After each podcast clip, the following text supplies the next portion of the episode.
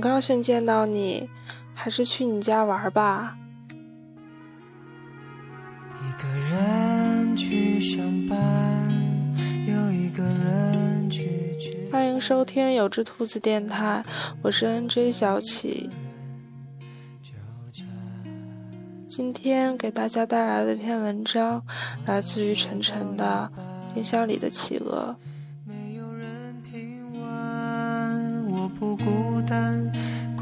只是情绪泛滥。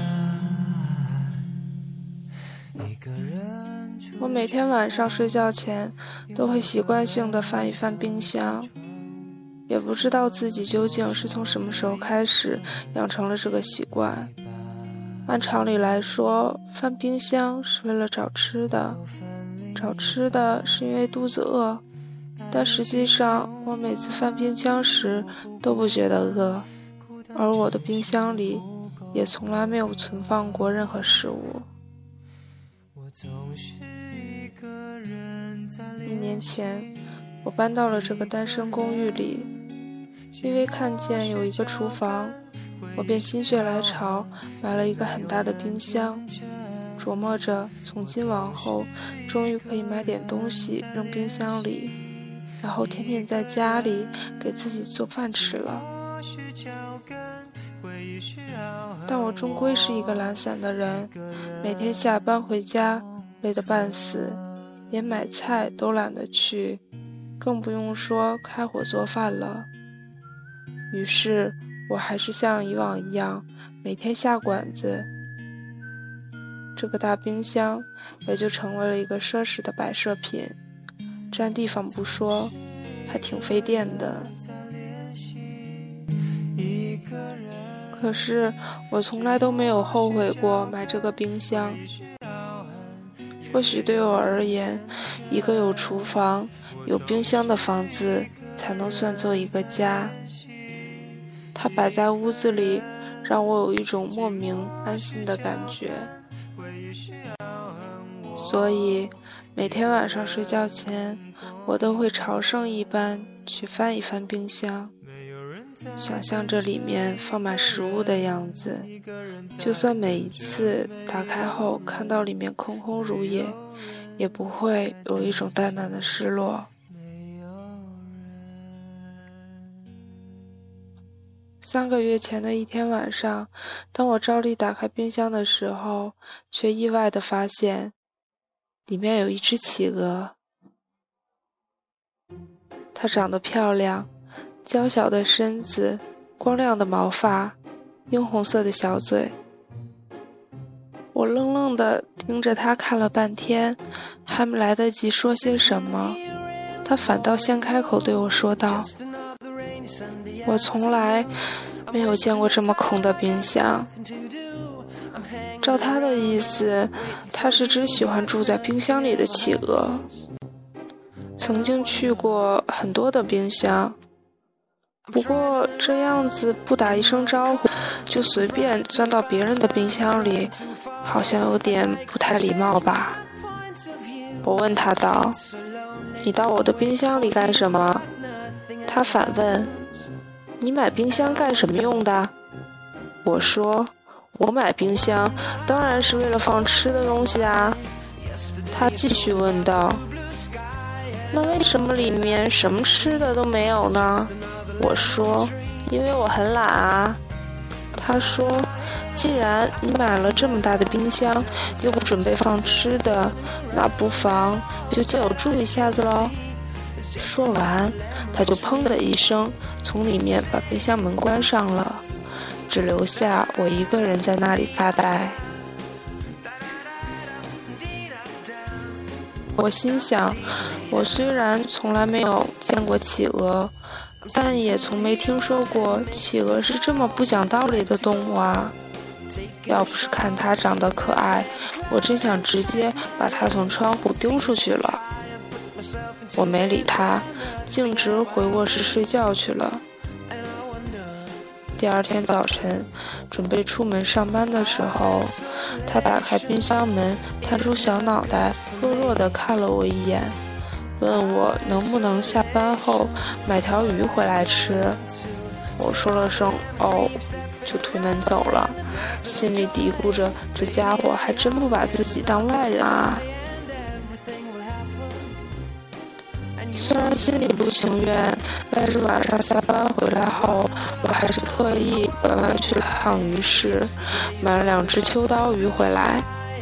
他坐在冰箱门上，吃得很开心。我坐在一旁的地板上，支着下巴看着他，问他究竟是怎么跑到我的冰箱里来的。他说他自己也不知道，他只说自己去过很多不同的冰箱，有的大，有的小。冰箱的主人也会给他各种各样好吃的东西。不过这是他第一次看见这么大却这么空的冰箱，所以打算在这里长期住下来。我叹了口气说：“反正空着也是空着，那就不如养一只企鹅吧，也没啥影响。”怎料他忽然就不开心了，瞪着小眼珠跟我说。喂，拜托你搞清楚，不是谁养谁的关系，好吧？你以后别把我当你的宠物，明白没？你也别指望我会屁颠屁颠的跟在你的屁股后面。说完，他又钻到冰箱里，砰的一声，把门给关上了。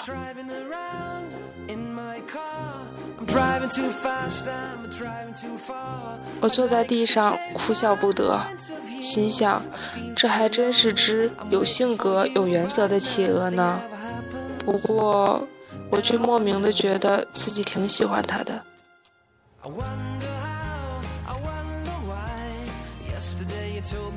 过了几秒钟，里面传来了一句抱怨：“拜托你把这里面的灯修一下，好吧？”每次开门都亮着，门一关就暗了。于是两天后，这个冰箱被我改造成了史上最莫名其妙的冰箱：一开门灯就暗，一关门灯就亮。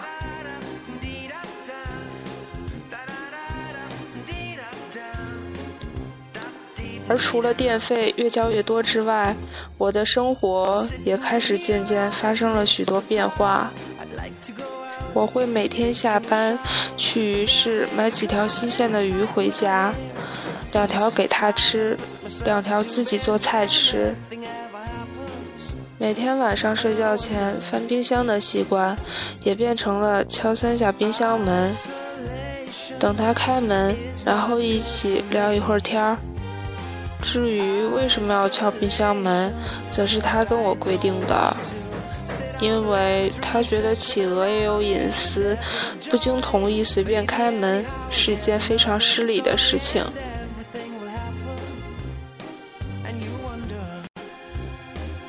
他每天都会跟我借书架上的书看，还给我的时候，每本书都会被冻得硬邦邦的。而我们每天的话题也大多和这些书有关。它是只很聪明的企鹅，有很多奇奇怪怪的想法，时常能逗得我很开心。我也会偶尔跟他说说我的工作，说说身边发生的趣事，甚至是关于未来的想法。有时候心情不好，他还会安慰我，对我说些鼓励的话。所以我对他有着越来越强的依赖感，觉得他就像是自己的朋友，甚至家人一样。他似乎也想试着融入我的生活里，比如有一天晚上吃鱼的时候，他提出要吃我做的红烧鱼，我很欣然地答应了他。然后我就把它放到我的餐桌上，彼此面对面的吃了一顿饭。他瞪大眼睛对我说：“没想到鱼还能做的这么好吃，自己之前吃的那些鱼真是白吃了。”从那天起，他试着开始在我的房间里四处转悠，也学着到卫生间去上厕所。不过我从来不会领着他出门，毕竟企鹅还是怕热的。这里的天气对他来说实在是太糟糕了。之后的日子过得不温不火，我们就这样在拥挤城市中的一块小孤岛上相依为命，让彼此在孤单的时候有一个依靠。不过，虽然用这样的方式相处，却很开心。我们偶尔也会有闹矛盾的时候。一个周末的下午，一个同事忽然造访我家。他在外面敲门的时候，他正在客厅里来回的踱着步。我从猫眼往外一看，慌忙的抱起他，把他塞进了冰箱，然后猛地关上冰箱的门。他很生气的在冰箱里蹦着。我打开门一看，他叉着腰瞪着我，正准备要冲我嚷嚷，我连忙做了一个嘘的手势，告诉他不要声张，有客人来了。要是让别人知道我家里有一只企鹅，就麻烦了。同事是给我送东西的，我接过东西，很客气地问他想不想留下来吃晚饭，没想到他竟然很爽快地答应了，弄得我一时有些不知所措。因为要做菜就得翻冰箱，可我的冰箱里现在藏着一只企鹅。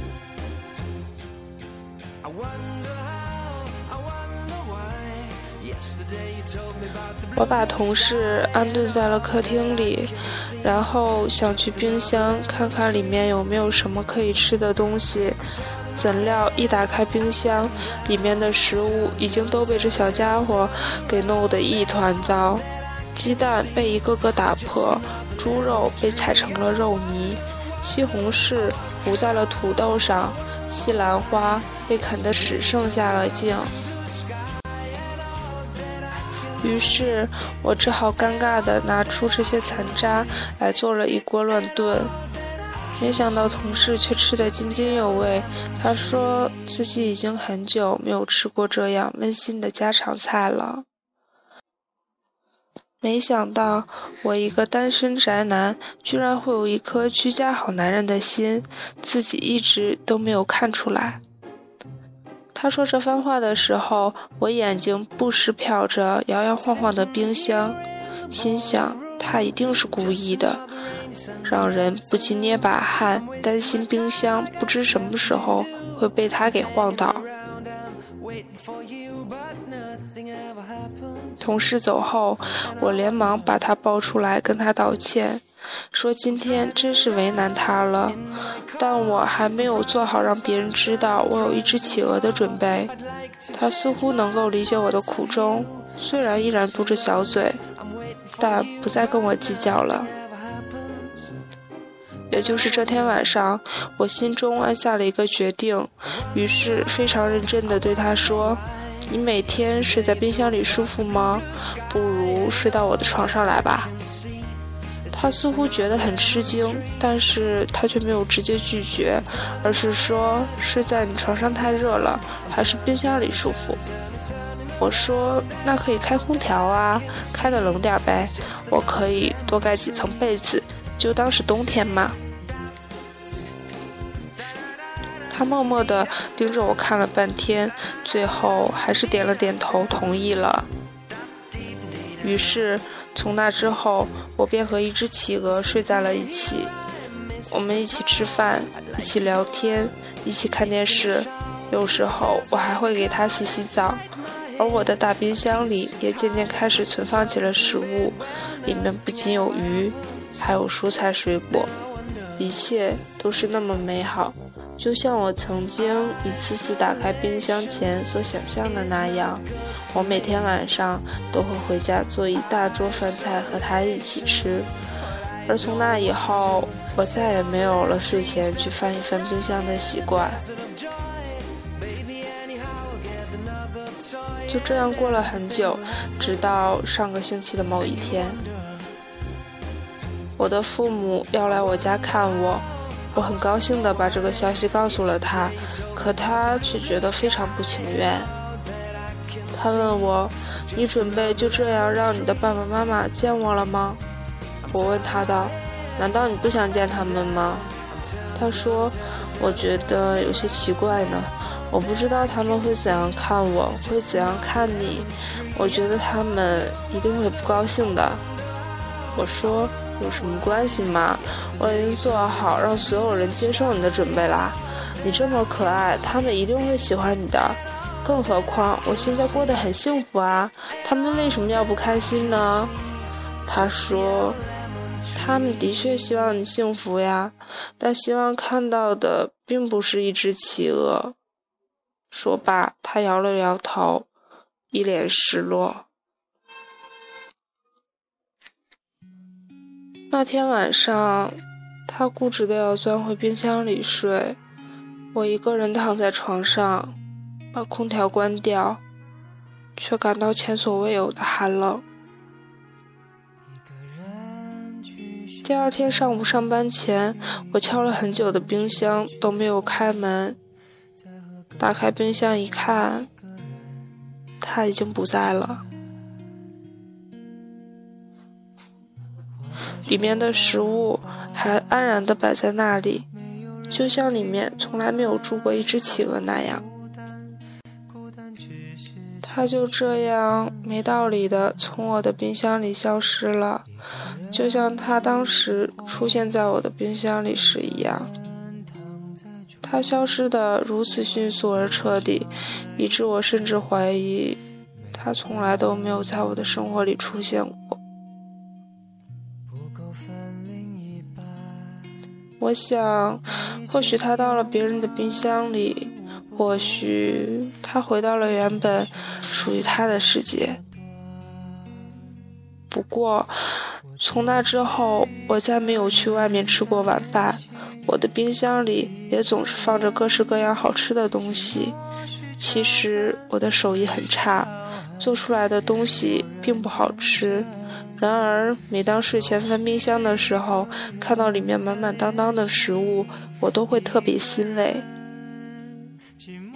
有一天，朋友问我：“为什么你总是买一大堆东西塞进你的冰箱里，就不能等吃完再买？”我想，如果它总是满满的，就不会再有企鹅住进来了吧。尽管我非常想念那只没节操的企鹅。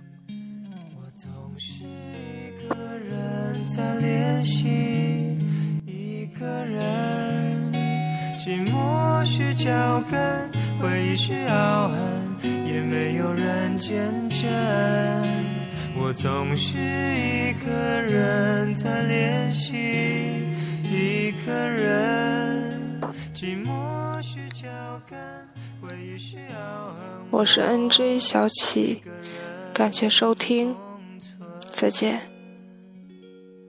没有人在等着一个人。一个人在等着，没有人，没有人在等着，没有人。